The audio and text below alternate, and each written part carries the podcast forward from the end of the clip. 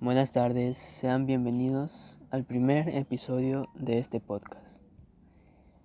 Soy Cristian Alejandro Pincay Domínguez, perteneciente del tercer año de bachillerato para la LOB de la unidad educativa Bachillero. En el podcast de hoy le vamos a hablar sobre el deportista Jefferson Pérez, que es destacado por ser un andador de raza ecuatoriana que se especializó en el kilómetro 20, eventos del Juego Olímpico, y ganó dos medallas olímpicas.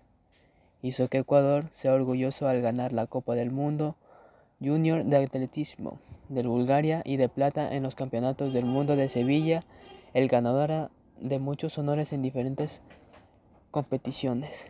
Hasta aquí el podcast de hoy.